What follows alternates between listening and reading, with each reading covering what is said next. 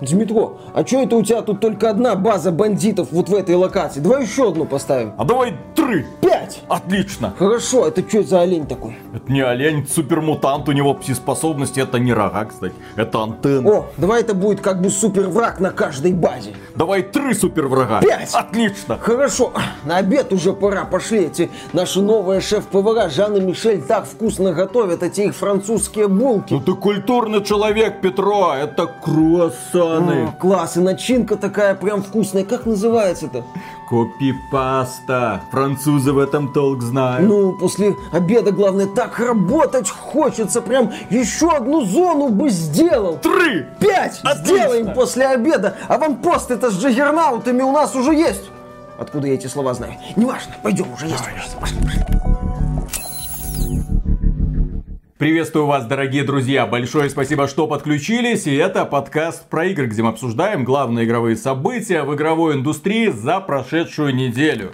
И прежде всего, конечно же, стоит поговорить о сталкерах. Представители студии JC Game World дали интервью изданию PC Gamer, где много рассказали о своей будущей игре. В частности, они сказали, что эта игра настолько масштабна, что для того, чтобы освоить все сюжетные цепочки, вам придется потратить как минимум 100 часов. Ну, это, я так понял, с учетом нескольких прохождений, чтобы освоить вот все, что может игра предложить. Потому что вы там можете присоединяться к одной из фракций, и это влияет на игру. Это, Якобы. Да, якобы влияет на все вот окружающее. Это очень серьезное такое решение. Вы согласны вступить в монолит? Да, отлично. Тогда идите туда или идите туда. В игре будет несколько фракций. В игре будут элементы симулятора выживания, что для сталкера логично, Ну как? ожидаемо. Тебя будут заставлять пить, тебя будут заставлять есть, тебя будут заставлять спать. А если ты не будешь это делать, то это будет сказываться на твоих характеристиках, ты будешь много уставать. Лично мне такой подход на самом деле нравится не очень. Я, я понимаю, что многие его примут спокойно, потому что сталкер это зона жестокая, там элементы выживания, все такое. Но мне, например, нравится просто приключаться в таких вот играх. Мне нравится напряженное сражение, но я не очень люблю еще следить за вот этими показателями еды, здоровья, сна. Мне вот просто хочется пойти в зону и бродить в этой зоне, не думая о том, а сколько у меня там хлеба с собой, сколько у меня там консервов и других элементов, чтобы мой сталкер демонстрировал максимальную эффективность в бою. Да, просто во многих играх, когда вводятся элементы выживания, этот элемент проявляет себя очень поверхностно. Просто у тебя рюкзак должен быть забит какими-то вещами для того, чтобы этот показатель не падал. Потому что если он упадет, будет тебе плохо. Я надеюсь, что в Сталкере будет это реализовано несколько получше. В недавней ролевой игре Encased тоже были элементы симулятора выживания, которые выглядели аппендиксом совершенно бесполезным. Может быть, здесь будет что-то получше. В принципе, в Skyrim есть режим выживания, э, в Fallout New Vegas есть режим выживания. Кстати, если говорить о каких-то пожеланиях, то с моей точки зрения, вот этот режим выживания, он должен быть именно что режимом. То есть хочешь играть вот в приключенческий боевик, можешь там настроить сложность, сделать противников сильными, чтобы сражения тебя напрягали, но отказаться от элементов выживания. Или включить режим выживания, где ты уже должен следить за тем, что у тебя есть с собой из еды, что у тебя есть с собой из энергетиков, если ты там спать не собираешься. То есть такие вот фишки, которые добавляют э, тебе головной боли, но с другой стороны тебе от этой головной боли можно избавиться и спокойно убивать там разнообразных мутантов. Кстати, о мутантах. В зоне будут разнообразные монстры, старые и новые. Среди новых, например, будет олень с пси-способностями. Пол оленя не уточняется. Возможно, это будет девочка-олень, которая будет менять пол. Сталкеру. Знаменитая девочка олень с Твича. Да. Надеюсь, что так и не будет. Кстати, друзья, по поводу выживания, пишите в комментариях, надо вам этот элемент или нет, кого он раздражает. И не забывайте подписываться на канал для того, чтобы не пропускать свежие ролики и узнавать немного больше об игровой индустрии. Кроме этого, разработчики сообщили о том, что сюжет он будет на самом деле разветвленным, как мы уже отметили. И для того, чтобы его освоить, вам потребуется 100 часов. Что я больше всего боюсь, когда они начинают рассказывать про невероятный масштаб масштаб зоны, там 64 квадратных километра, то есть 8 на 8 километров. Там огромное количество разных биомов, огромное количество разных интересных точек, которые предстоит исследовать. Я вижу опять масштаб, масштаб, больше, больше. Здесь можно будет много где ходить, выискивать артефакты, сражаться с мутантами, естественно, обходить стороной аномалии, как бы все это не погрязло в единообразии. Вот чего я боюсь всегда, когда вижу игры в открытом мире. Не так давно, блин, вышел Halo Infinite, где главным недостатком является открытый мир. И реализация этого самого открытого мира вызывает, блин, вопросы. Поэтому каждый раз, когда разработчики линейных игр, а Stalker 1 это все-таки линейная игра с просторными, но все-таки линейными локациями на прохождение, могут возникать проблемы, поскольку у современных геймдизайнеров отправной точкой, как правило, является, блин, Ubisoft. Естественный подход формата активности ради активности, аванпосты ради аванпостов, зачистка окрестностей ради зачистки окрестностей. Ну, первый-то сталкер, он стал более линейным, потому что игру надо было уже хоть как-то собрать и выпустить, разработка ее сильно затягивалась, поэтому то, что разработчики Stalker 2 все-таки решили сделать открытый мир, это как бы попытка реализовать изначальное их видение видении. Но в случае с открытым миром, да, ключевым элементом игр в открытом мире является не только основная кампания, это безусловно важно, но и наполнение этого мира, чтобы у тебя не было ощущения того, что ты долбишься по одинаковым активностям, если ты этот мир изучаешь. Когда перед тобой ставят открытый мир, естественно, многим людям хочется осматривать, а что там за тем пригорком, а что вот в этой пещере, а что вот в этом заброшенном комплексе. И здесь очень важно наполнение. Очень важно то, насколько насколько разнообразными будут побочные активности в Stalker 2, насколько они будут увлекательными, какие там будут испытания. На эти все вопросы разработчикам еще предстоит ответить до релиза. К слову, выход игры все еще запланирован на апрель 2022 года. При этом пока разработчики ограничились разговором с изданием PC Gamer. В текстовом формате нам подают информацию, скриншоты, красивые, безусловно, но только скриншоты нам показывают показывают. До релиза игры остается мало времени, а полноценной демонстрации игрового процесса мы до сих пор не видели. То есть нам рассказывают, как оно будет, чтобы э, фанаты в голове себе соорудили какую-то красивую картину, но не показывают, как все это выглядит, так сказать, в поле, ну, непосредственно в игре. Будем ждать и надеяться на демонстрацию, ну и на выход игры в апреле. Да, просто каждый раз, когда разработчики начинают рассказывать про это самая большая игра в серии «Посмотрите, сколько у нас квадратных километров», тут стоит вспоминать и Anthem, и Fallout 76, и, конечно же, недавний Halo Infinite, который вышел, который фанаты обожают, но которому эти же фанаты предъявляют огромное количество претензий. И еще самый масштабный Far Cry 6, мать его! с этими вот просторными, утыканными активностями. Да, всегда, когда мы говорим об игре в открытом мире, и когда разработчики делают акцент на масштабе, ого-го, вот сколько у нас контента, всегда нужно оглядываться на компанию Ubisoft, которая обожает создавать огромные миры, а потом наполнять их убогими активностями. Такой сценарий, увы, вполне реален. И по поводу Halo Infinite, Джейсон Шрейер, известный игровой журналист, который в частности делал расследование о том, как создавался Anthem от BioWare, он сообщил, что у разработчиков из 343 Industries были похожие проблемы, как у создателей Anthem. То есть, когда он выкатил свое расследование, они его читали и говорили, да у нас то же самое происходит, тот же самый бардак, то же самое непонимание того, чем игра в итоге станет. У них изначально был огромный открытый мир, просто огромный открытый мир, который, к сожалению, плохо работал в этой научно-фантастической вселенной. Они его переделывали переделывали, переделывали, ограничивали, пытались сделать его более линейным, чтобы ощущался хоть какой-то прогресс главного героя, а не просто долбежка одинаковых аванпостов. Хотя во многом Halo Infinite таким и является до сих пор. Долбежка одинаковых активностей в огромном и пустом и безжизненном открытом мире. Разработчики делились друг с другом такими мнениями, что у нас в итоге может получиться или Anthem, если мы это сможем довести до конца, или God of War. Но в итоге у них не получилось ни того, ни другого. Это не провал типа Anthem. В Halo Infinite прекрасно настроена игровая механика, это стоит учитывать. Но это все еще не God of War. Чтобы стать God of War, нужно преподнести хороший сюжет. Нужно предоставить тебе отличного антагониста. Здесь этого даже близко нет. И, к сожалению, когда мы говорим про Halo Infinite, стоит учитывать, что это с технической точки зрения такая себе игра. Она создавалась на старом движке Halo, и огромное количество ограничений связано с тем, что это именно старый движок, созданный в начале нулевых.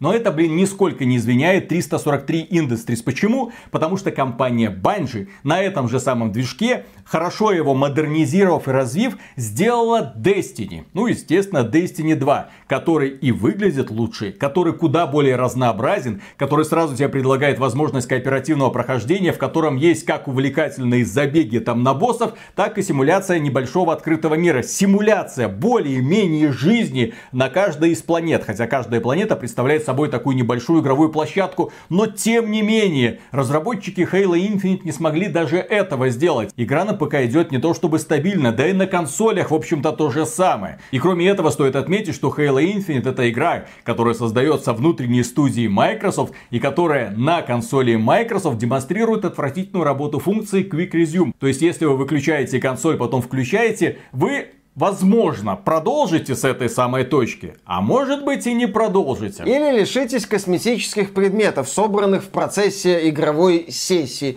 То есть, да, реализация этой составляющей в Halo Infinite пока настроена не лучшим образом. Есть небольшие проблемки. Также в Halo Infinite пока нет возможности перепроходить задания. То есть, сюжетные. да, сюжетные. Вы можете пройти игру и начать, собственно, заново. Перепроходить задания пока нельзя. Обещают добавить добавить, да, путешествие длиной в 10 лет, знакомые слова. В игре, кстати, и кооператива нет, о чем мы напомним на старте. Это первая часть Хейла за всю историю основной серии, где нет на старте кооператива. Ну, мы сейчас говорим именно об основных частях серии Хейла, а не там ответвлениях, где была своя специфика. Но там тоже была возможность кооперативного прохождения на четверых.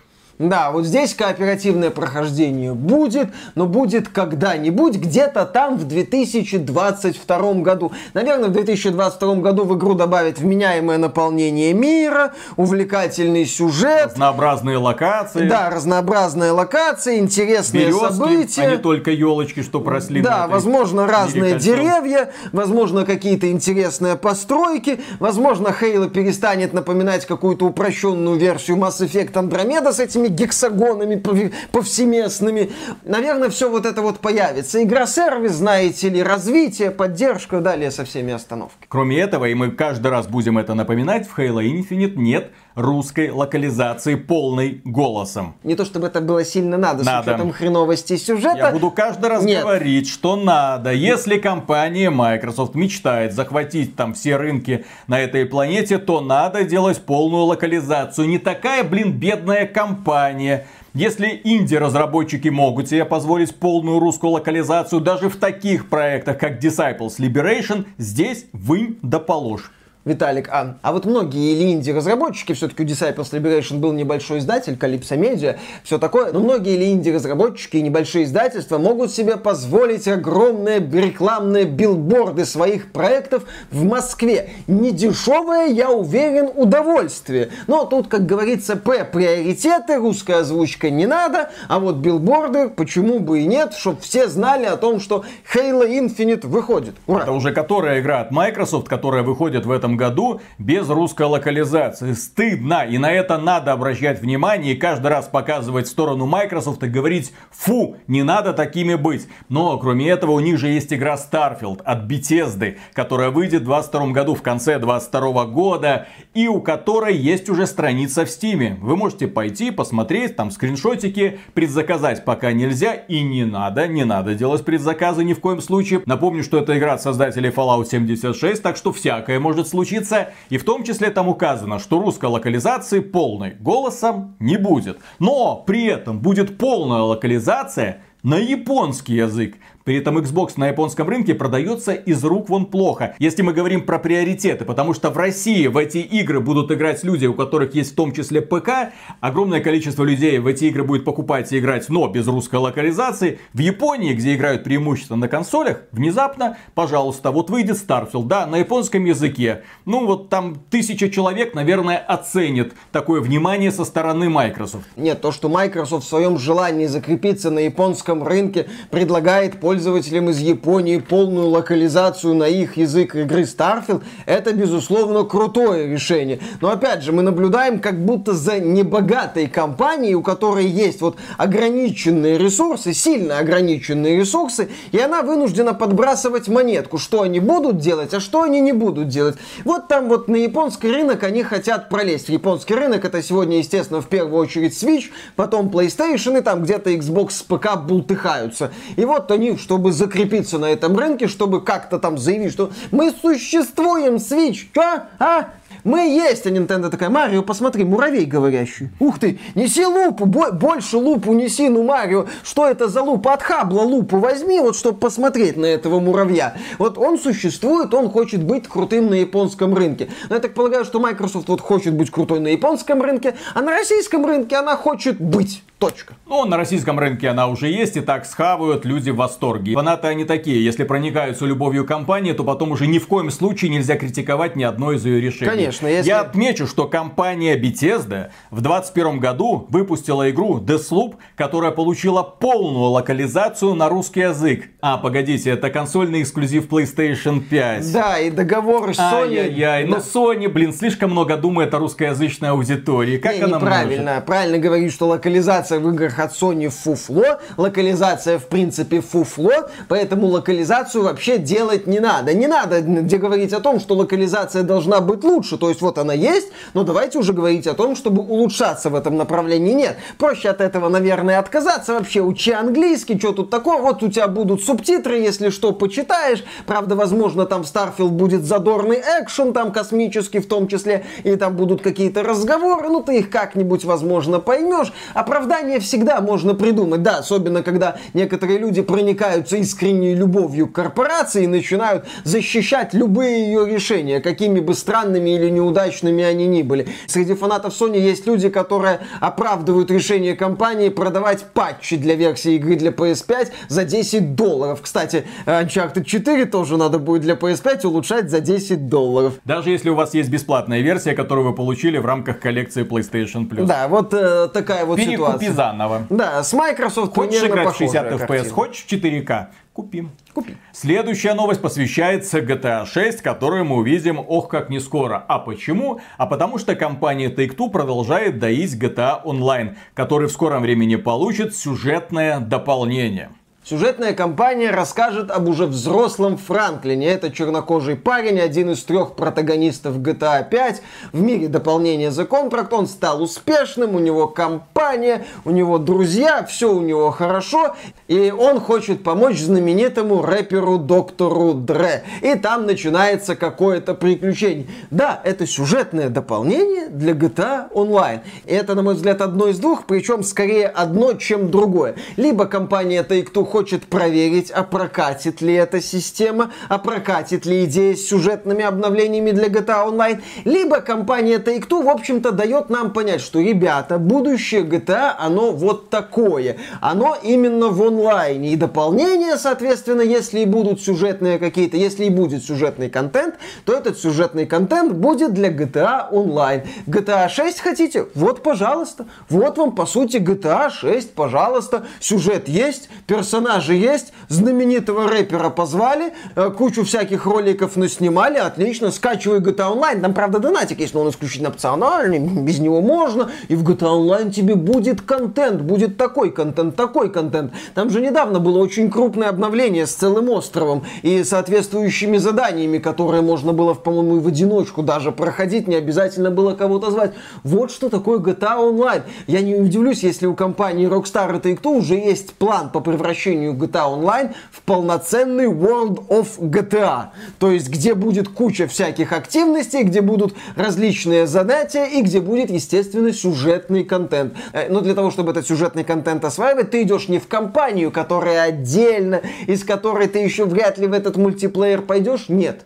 Ты сразу идешь в мультиплеер и сразу начинаешь вовлекаться. Да, таким образом, картина следующей GTA 6, она складывается примерно такой, какую нам представляет GTA Online. Будет протагонист, которого ты лепишь сам, какого угодно боди-тайпа, естественно, никто не будет указывать пол, какой угодно комплекции, и он, в общем-то, будет приключаться. Вот здесь будет кнопочка магазин, слышь, купи там разные косметические наборы, будет последовательно сюжетных миссий, тут же кооперативные, мультиплеерные активности. Звучит вроде прикольно, но это это не GTA. Ну, GTA всегда был про героев. Может быть, будет еще один сценарий. То есть а не просто помоги доктору Дре найти смартфон с его песенками. Вот тебе новая радиостанция, где в том числе новые песенки доктора Слушай, Дре. А насчет, кстати, использования рэперов, это же потрясающие сценарии могут быть. Например, ладно, там доктор Дре, но можно же помочь Канье Весту. Приходит Канье, говорит, слушайте, у меня жена взяла кольцо и куда-то ушла, помогите мне. В какой-то горе с гномами, и ты отправляешься в приключения Опять по фэнтезийному это, да. миру. Ким да. Кардашьян, зачем ты ее обижаешь? Кто ее обижает? Она ходит с офигенной задницей, все хорошо. Какая это офигенная задница? Ты не смотришь, как будто в 3D-редакторе два разных тела вот каким-то образом состыковали. Ну, представляешь, ты можешь, можешь посетить города, познакомиться с эльфами, угнать лошадью, не знаю, у Арвана или Арагорна. Офигительно просто. У нас Назгула можно угнать будет лошадь. Мы должны следовать за тем долбанным драконом, Гэндальф. Классно, будет потрясающее приключение. На самом деле, может быть еще один сценарий. Э, GTA 6 будет с сюжетной кампанией, но эта сюжетная кампания будет, скажем так, с привкусом Call of Duty. В том смысле, что она будет не совсем совсем про масштаб, не совсем про количество контента. Контента там будет немного. Он будет, возможно, ярким, хорошо проработанным в открытом мире, естественно. Но миссий будет сравнительно немного. То есть задача вот этой сюжетной кампании будет простой. Сделать кучу трейлеров, провести рекламную кампанию на основе вот этого сюжетного приключения, чтобы ты это сюжетное приключение закончил за часов, ну, 10-15. В случае с GTA это все-таки открытый мир. А потом тебе будут говорить, смотри, там новый контент в онлайне, смотри, там новые активности в онлайне. Смотри, там вот мы кучу элементов мира не использовали. Знаешь почему? Потому что они используются в онлайне, в онлайне, в онлайне, в онлайне. И может быть эта компания будет частью онлайна, что-нибудь такое. Так или иначе, когда ты вот думаешь о развитии их серии GTA, когда ты начинаешь думать о том, что будет в GTA 6, в каком направлении будет идти компания Take-Two и компания Rockstar, ты неизбежно натыкаешься на то, что флагманом всего этого будет, естественно, GTA Online, а не какая-то там супер крутая сюжетная кампания, которая в очередной раз покажет всей индустрии, как надо делать игры в открытом мире с девочками-оленями. Следующая новость касается компании CD Projekt Red. Давно не было. Киберпанку 2077 очень нужна ваша любовь, потому что если отталкиваться от комментариев, то в сети огромное количество токсичных людей, которые по какой-то причине в течение года поносят эту замечательную игру. CD Projekt Red в своем твиттере опубликовала сообщение Киберпанку 2077 один год. Кстати, пишите в комментариях, как он улучшился, не улучшился. Компании CD Projekt Red нужно это знать, потому что ей тут же под этим сообщением напихали. Мол, целый год багов, когда вы уже поправите все в том же ужасном техническом состоянии. И я соглашусь, что она в ужасном техническом состоянии. Мы недавно проводили стрим версии 1.3.1, где сразу, даже мы не искали каких-то проблем, они нас находили мгновенно. Стоило только сбежать по лестнице, посмотреть, как люди ходят в воздухе, стоило подойти к балкончику, посмотреть, как люди ходят по воздуху. Стоило только начаться сюжетной сцене. Как оказалось, что ты в рамках этой сюжетной сцены можешь входить в Панам угу. и выходить из нее. Не в самом лучшем смысле, к сожалению, да, да, да. входить в Неко- Некоторые герои исчезают, появляются. В общем, много-много проблем. И компания CD Projekt Red до сих пор их не исправила. Они сказали, что вот патч 1.5, очередной глобальный патч, который вот уж точно все поправит, выйдет в 2022 году. Ждем, надеемся, верим. Тогда же в 2022 году выйдет новое Next издание Киберпанка 2077, который выжмет все соки из PlayStation 5. На самом деле, то, что разработчики разработчики CD Projekt Red решили больше времени потратить на обновление игры, это, безусловно, хорошо. То, что они хотят улучшить игру, тоже, ну, по, по заявлениям, тоже похвально, но, опять же, будем судить исключительно по результатам. В данном случае, если они уж взяли дополнительное время, если они хотят вот побыть в тишине, чтобы поработать, зачем устраивать вот эти вот элементы вовлекалочек, зачем вот эти вот ненужные активности в социальных сетях формата «Год киберпанку, расскажите, что любите». Да, у игры много фанатов, и они расскажут, что любят. И немало людей разочаровались этим проектом, и они неизбежно будут вам напихивать. Если уж вы пошли по пути создателя No Man's Sky Шона Мюррея, который молчал добрых два года, прежде чем выпустить такое первое масштабное обновление для игры, а потом уже восстанавливать свою репутацию, то тоже молчите, делайте так, чтобы вас судили исключительно по делам, а не по этим вот красивым заявлениям. Вы красивых заявлений наделали уже на сто лет вперед. Может сейчас лучше помолчать. Вот помолчать. До выхода чтобы, патча 1.5 помолчать, например, если этот патч окажется таким масштабным, как нас пытаются в этом уверить. Кроме этого, аналитики тоже вышли и рассказали о том, что вот, судя по их подсчетам, Киберпанк-то плохо продается. По меркам Киберпанка. По меркам Киберпанка. Они ему пророчили сначала, что за первый год будет продано 30 миллионов копий, а продали-то всего-навсего 17,5 миллионов. Ну, это по данным аналитиков. Официальных данных о продажах Киберпанка у нас до сих пор нет после прошлого да. года. и здесь я отмечу, что 17,5 миллионов копий это охрененный показатель. Такого показателя не каждая, далеко не каждая AAA игра добивается. Любой издатель, если игра продается в таком количестве, выходит и говорит, я молодец, это супер хит, все круто. Даже жадная компания Square Enix, например, когда говорит о продажах Нир Автомата, а Нир Автомата популярная игра, тут 5 миллионов копий, мы молодцы! Нир Автомата, да в жопе по нам больше бюджета, чем во всей Нир Автомата вместе взятой. А там из всего бюджета видна, собственно, только жопа туби. Поэтому тут сравнение специфическое. Ну да, 17 миллионов копий это чуть ли не уровень Call of Duty. Это прям ого-го какие показатели. Там понятно, что на одной платформе, но God of War понадобилось почти 4 года, чтобы взять 19,5 миллионов копий. А это не скандальная игра, это безоговорочный хит у обозревателей, это безоговорочный хит на ТГА, это обладатель игры года в конкуренции с Red Dead Redemption 2, если мне склероз не изменяет. Пожалуйста, вот посмотрите, это безоговорочный хит у большинства пользователей, это прям хит со всех сторон, и ему понадобилось столько времени с кучей распродаж, а тут за год вот на многих платформах, но тем не менее за год, пожалуйста, великолепный показатель.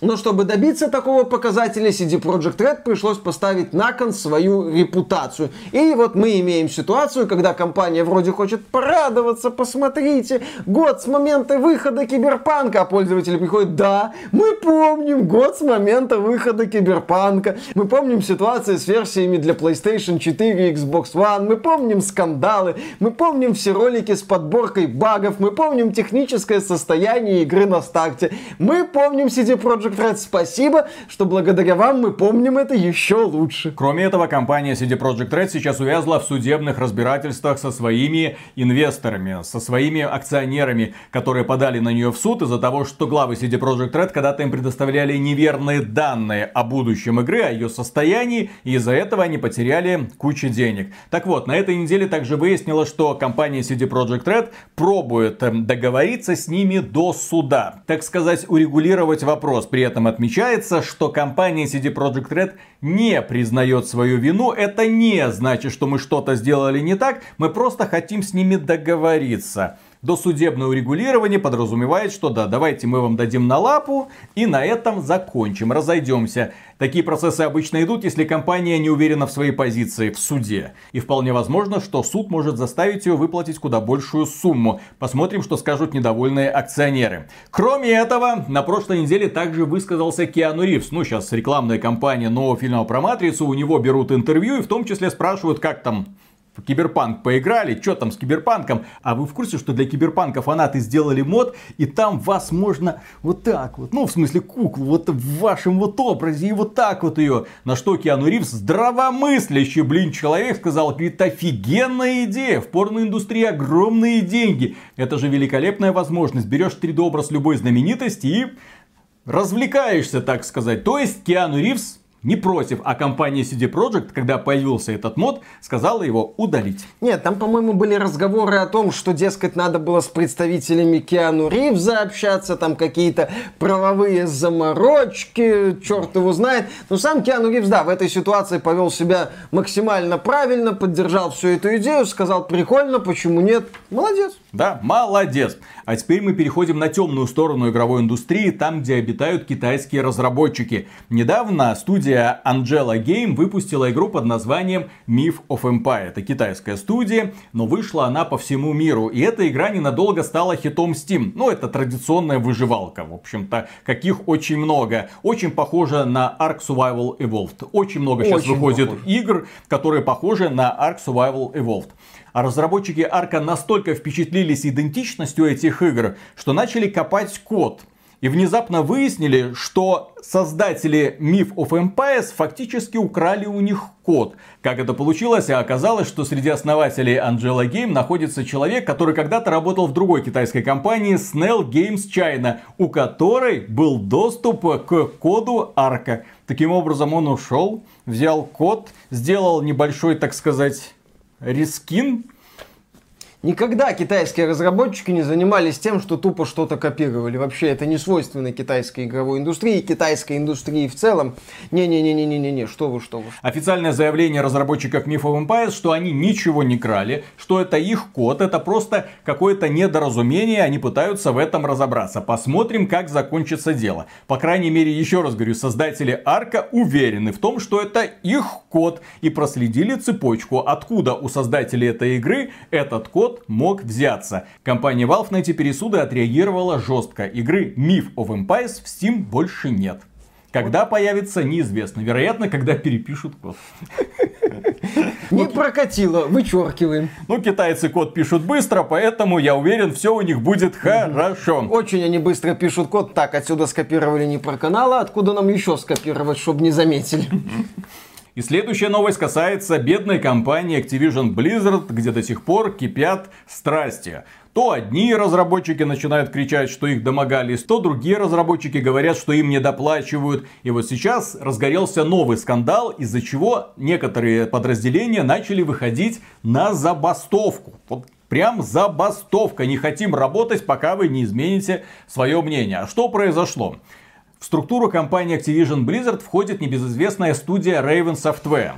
Soldiers of Fortune когда-то был хороший. Singularity. Singularity классная была. Hexen Heretic тоже. Да-да-да. Вот, пожалуйста. Классные шутаны и боевики делают. раньше. Да, ну не то чтобы гениальный, там был ненужный уровень хаб с одинаковыми сражениями. Да, но Wolfenstein от студии Raven был таким годным мясным боевичком, хоть и с проблемами, мне нравилось, да. В общем, компания когда-то была известна сюжетными шутерами, но потом компания Activision сказала, что эти игры недостаточно успешны. В случае Singularity Singularity это и было заявление Activision, что игра принесла недостаточно денег. То есть она не провалилась. Она заработала деньги, но она заработала не те деньги, которые хотел Бобби Котик, когда уже Call of Duty становилась прям Call of Duty. И Бобби Котик оказался совершенно прав, потому что эта же компания Raven Software ответственна за создание королевской битвы по Call of Duty, Call of Duty Warzone. Да, это детище Raven Software. Кроме этого, им потом доверили создание одиночной кампании для Call of Duty Black Ops Cold War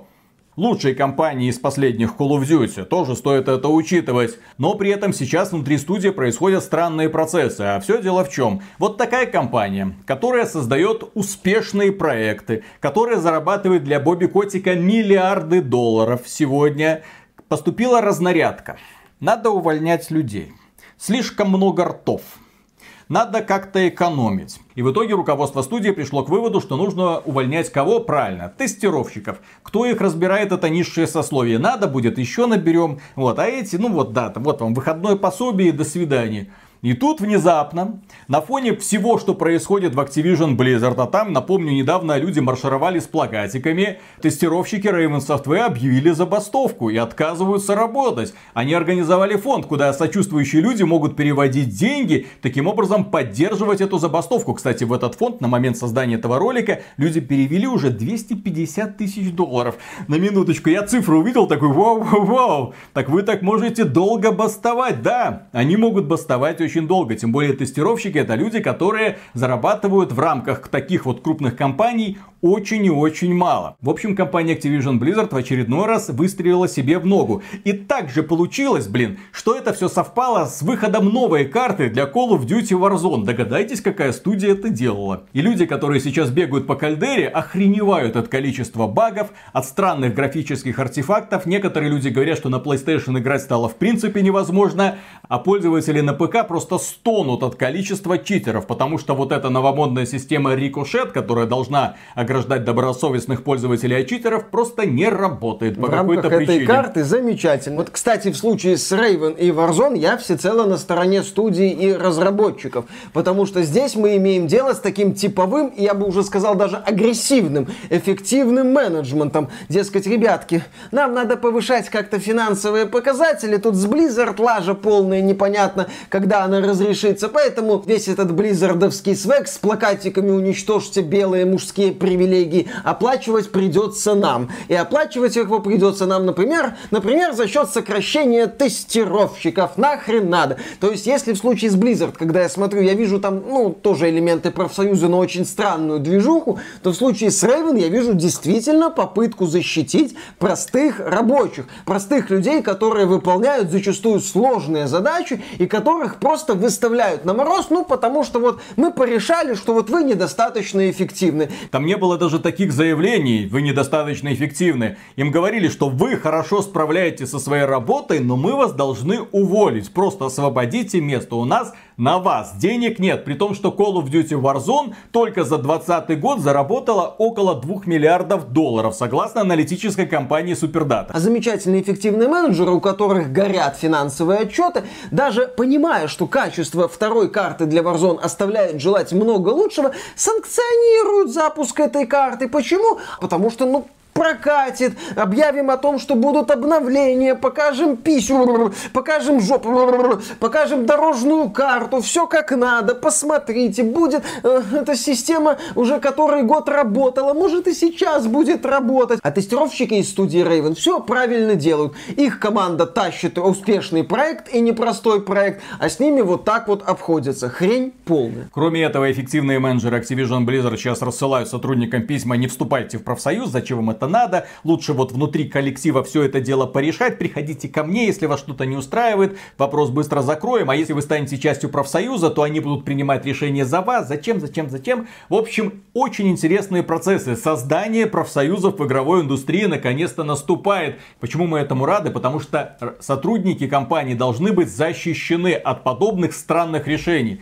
Как мы уже не раз говорили, компания Activision Blizzard это типичная капиталистичная компания. Вот в своем самом гнилом любом проявлении, когда наплевательское отношение к рабочей силе, к сотрудникам и максимизация прибыли приводит к тому, что компания просто прогнивает насквозь. И вот сейчас они лихорадочно пытаются закрывать пробоины чем угодно. Деньгами, переговорами, привлечением юридических компаний, запугиванием. Не получается. Все это снова и снова продолжает всплывать. Увольнением Бобби Котика на самом деле ты уже вот эту проблему не решишь. Здесь все полностью нужно перестраивать. И вот когда это все полностью перестроится, хрен его знает, знает, во что это в итоге выльется. Компанию Activision Blizzard уже покинули ключевые сотрудники, которые что-то могли показывать. Что нам покажет вот это новое поколение защищенных со всех сторон разработчиков, мы не знаем. Но тем не менее, человек, который принимает участие в создании блокбастеров, которые зарабатывают не миллионы, а миллиарды, он как бы не то, что должен быть защищен, он также может рассчитывать на хорошие премии, блин, а не сидеть бояться и выслушивать от начальства прекрасные цитаты формата «Вы все не дорабатываете, спасибо еще скажите, что мы вам такое портфолио обеспечиваем, это же Blizzard». И, кстати, по поводу создания профсоюзов игровой индустрии.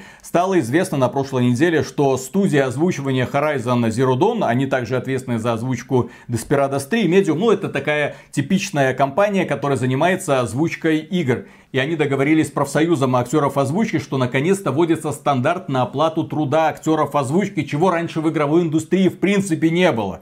Приглашают людей, сколько заплатить? Ну, вот, вот, вот как-то так, как-то договоримся, как-то порешаем. А здесь четкая такса в зависимости от того, какой бюджет в принципе у игры. Если это крупнобюджетная игра, то столько-то вы должны, должны платить актеру озвучки. Если это низкобюджетная игра, то вот столько можете ему заплатить. Если Среднебюджетная игра, вот такая вот такса. Прекрасные процессы идут, потому что актеры озвучки, они много раз поднимали этот вопрос. В играх, где актерская игра зачастую требуется как минимум не хуже, чем в телесериалах, а зачастую и намного лучше, в потому каком что... месте зачастую намного лучше? Вон тут недавно актрисе, озвучившей Димитреску, ну, в трех сценах, то бишь сыгравшей, вон, игрового Оскара дали, и я вот здесь с тобой не согласен.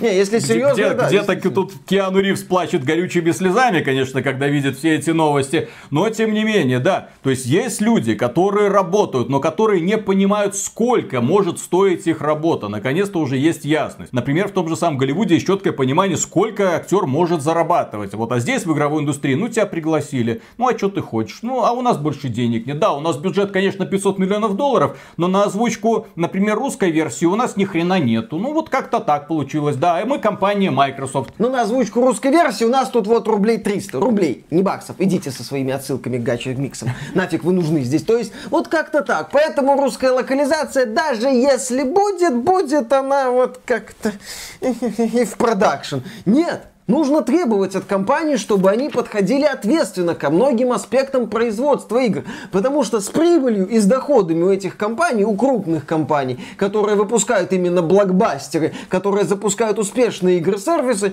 у них с финансами все замечательно, что мы можем прекрасно наблюдать, когда они публикуют финансовые отчеты за год, за квартал, где мы видим прибыль в сотни миллионов, а то и в миллиарды долларов. И при этом мы видим наплевательское отношение к некоторым моментам. Так может как-то отказаться от вот этого наплевательского отношения? Ну тогда прибыли упадут. Они же выпускают целую одну или две игры в год, зарабатывают несколько миллиардов в год, а ты хочешь, чтобы они еще тратились на всякий плебс. Действительно, что-то я туплю. Да. И следующая новость касается дорогой компании Nintendo, которая, я надеюсь, посмотрела наши ролики, вот последние, когда мы обсуждали их ценовую политику, и задумалась, таки да, что-то в России игры стоят слишком дорого. Надо снизить цену в eShop. И компания Nintendo вывесила на своем сайте новость, что 6 декабря официально в российском eShop цены снижаются на 400 рублей. Нет, Виталик, новость о том, что цены снизились на 400 рублей, мы уже узнали по факту их снижения. В этой ситуации, да, ситуация со снижением цен на игры в eShop, она прекрасна тем, что Nintendo именно что вывесила анонс о снижении цен. И часть Рунета забурлила, дескать, ну, Nintendo наконец-то прислушалась к XBT Games, естественно, и решила, возможно, региональные цены ввести. Даже такие слова звучали. Многие люди начали говорить, а что вы ждете от этого понижения цен? А как это будет, а что это будет. Ну, мы и другие люди и блогеры сказали, что, ребята, это, скорее всего, банальная корректировка, связанная с курсом евро. Раз в полгода европейский офис Nintendo собирается, и умные люди берут курицу, отрезают ей голову, ставят туловище, и это туловище начинает бегать по полю. Если туловище падает в сектор не повышать цены, они не повышают цены. Если в сектор повысить цены, повышают. И вот сейчас туловище упало в секторе понизить понизить цены. И они решили, что в связи с корректировкой курса евро и прогнозами цены понизятся. И теперь Legend of Zelda Breath of the Wild стоит... 6300 э, рублей она стоила, а будет стоить всего-навсего 5800. Кроме этого, игры, которые раньше стоили 5400 рублей, теперь будут стоить 5000 рублей. Все хорошо. Я же говорю, на 400 рублей понизили и без того зверские цены. Новость, с одной стороны, когда мы ее услышали, была такая, ну блин, интересно, что там они сделают. В понедельник они понизили цены, было много смеха, по крайней мере, с нашей стороны. Но есть еще одна положительная новость, связанная с компанией Nintendo. Nintendo проиграла апелляционный суд в Германии. В целом, немецкая и норвежская организация о защите прав потребителей обязала изменить правила компании Nintendo, по которым предзаказы можно отменять за 7 дней до релиза игры или раньше. Все, то есть предзаказы, если вы делали, то только так их можно было отменять. Что интересно, эти организации проиграли суд в свое время, но апелляционный суд утвердил, что они все-таки правы. Поэтому теперь, если компания в Германии изменит правила касательно eShop, она изменит их и по всей Европе, куда входит в том числе и Россия. Таким образом, игры в eShop, если что-то вдруг не понравится, наверное, можно будет возвращать, прям как в Стиме. Угу. Очень хочется в это верить. Да, забавно будет. А теперь осталось надавить на компанию Sony, чтобы тоже была прозрачная система возврата игры, если вдруг что-то не понравится. Или вдруг их работоспособность не удовлетворяет пользователей. В последнее время такие случаи участились что-то. Я помню, раньше фанаты консолей говорит, консольное качество, да у вас тут на ПК баг на баге багом погоняет, тормоза, у нас все оптимизировано, у нас там на диск все уже залито, все идеальная версия, патчи не надо. Эх, эх, эх, когда-то Веселые так было. были времена. Да, сейчас такого нет, к сожалению, и возвращение не предвидится, потому что всем насрать. Зачем, если можно просто раскатать перед пользователями дорожную карту? Они же верят, да-да-да. И что-нибудь подарить. Да, и что-нибудь подарить. И последняя новость в этом выпуске касается, дорогие друзья, Epic Games Store. Случилось знаменательное событие. Через три года после запуска магазина в нем наконец-то появилась корзина. Можно сказать, мы таки добились своего. Надавили Победа. на Тима Суини. Наконец-то в магазине появилась возможность несколько игр сразу покупать. И как вы думаете, это каким-то образом поднимет продажи в Epic Games Store? Нет. Нет. Почему? А как это может поднять продажи в Epic Games Store? Это базовая возможность сервиса. Но сервис Epic Games Store как жил за счет эксклюзивов, так и будет жить, в общем-то, все. А для того, чтобы были эксклюзивы, нужны постоянные финансовые вливания. Да, но на самом деле мы обсудим немного другое. То, что корзина появилась, это хорошо. Совсем другой документ возник, когда выясняли отношения между собой Epic Games и компания Apple. Оказалось, что осенью 2019 года перед Тимом Свини эффективные менеджеры положили интересную табличку с прогнозом доходов на Epic Games Store по годам. Правда, с корректировкой уже доходов, потому что, очевидно, дела пошли не так хорошо, поэтому они скорректировали свои прогнозы в худшую сторону. Но поскольку дело было в 2019 году, а мы уже фактически цифры за 19 и 20 год знаем, и в январе 22 года узнаем цифры за 21, в общем-то эти данные можно проанализировать. Например, осенью 2019 года Тиму Свини говорили, что магазин заработает 223 миллиона долларов. Ну, доход его составит, магазин-то работает в убыток. Там убытки сотни миллионов каждый год. Но, тем не менее, вот доход будет такой. В итоге в 2019 году, согласно отчету самой Epic Games, магазин заработал 257 миллионов. То есть они превзошли свои ожидания, нагнали людей, ну и во многом это было обеспечено тем, что Borderlands 3 суперхит стал эксклюзивом Epic Games 100 хорошо. В 2020 году Тиму Свини говорили, что мы заработаем уже 358 миллионов долларов. Сначала они хотели заработать 400, но заработают 358. Но по факту они заработали 265. То есть столько же практически, сколько было в 2019 году. Ждем интересных подробностей за 2021 год, потому что Тиму Свини говорили, что в 2021 году магазин уже должен принести 574 миллиона долларов. Фактически в два раза больше, чем в 2020 году. Как думаете, получится? Ну, получится? Посмотрим. Пишите в комментариях, получится или нет. Скоро узнаем. Через месяц буквально узнаем. Да. Если компания Epic Games эти данные не зажопит. Очень хочется посмотреть. Очень. Да, естественно, Epic Games эти данные зажопит. Эта, эта информация стала известна благодаря разбирательству судебному между Epic и Apple, когда общественность получила доступ к огромному количеству бумаг с разнообразными сведениями. А так нам будут опять рассказывать, какое количество активных пользователей в день, какое количество закачек, какое количество посетителей. Ты когда читаешь отчеты Epic Games и EGS, у тебя ощущение, что ты читаешь новости о запуске какой-нибудь донатной помойки, которая вроде бы за аудиторию аудиторию зацепилась, но прибыль пока не приносит. Поэтому разработчики бросаются красивыми цифрами. Там миллион игроков в день, миллиард заказчик в секунду, миллиард донатеров в месяц. Сколько там они денег приносят, никто не знает. Сколько денег они приносят относительно расходов и поддержки, тоже никто не знает. Вот такой вот красивые цифры по вовлечению, но, как мы видим, не очень красивые цифры по прибыльности. Точнее, никакие цифры по прибыльности и прикольные цифры по доходности. Мне только интересно, сколько стоил эксклюзивный эксклюзивный контракт со Square Enix для того, чтобы Final Fantasy VII Remake эксклюзивно продавался в Epic Games 100. Думаю, это удовольствие было не дешевое. Тем более там, скорее всего, было пакетное предложение со стороны Square Enix. Kingdom Hearts возьмите еще там на сдачу. То есть, насколько магазин только на этой сделке сыграет в минус. Я такие данные очень сильно люблю. Напоминаем, что Epic Games каждый год работает не просто в холостую, он работает сумасшедшими убытками. Поэтому если компания Epic Games в 2021 году скажет, что она заработала 500 миллионов долларов, я скажу, ну все по плану. Никто Тима Свини не обманул, что называется. А если будет намного меньше, ну тогда будем сочувствовать Тиму. Развели. Опять развели. Опять снова. Угу. Ужас какой. Ну, хоть корзину сделали. Не зря все это затевалось, хоть корзина появилась, да. Так что, дорогие друзья, на этом все. Большое спасибо за внимание. Если вам данный выпуск показался полезным, поддержите его лайком, подписывайтесь на канал. И в целом, если вы хотите этот проект поддержать, добро пожаловать на Patreon или ВКонтакт. Мы за финансовую поддержку всегда говорим огромное спасибо. И дальше продолжаем работать. Пока. Пока. Пойдем дальше рвать хальцо в хальце. А может кольцо порвать кольцо? Узнаем. Вот у меня кольцо порвало уже. У меня, в общем-то, оно близко, оно уже Хорошо, так давление собралось, скоро прорвет. Просто как так можно игры делать, ёпсель-мопсель, я вообще не понимаю. То есть ты играешь, тебе нравится, но ты каждый аспект, вот когда ты смотришь на него, ты понимаешь, как его сделать лучше. И не понимаешь, как это не видели создатели. Сколько раз сталкер второй пройти хочешь?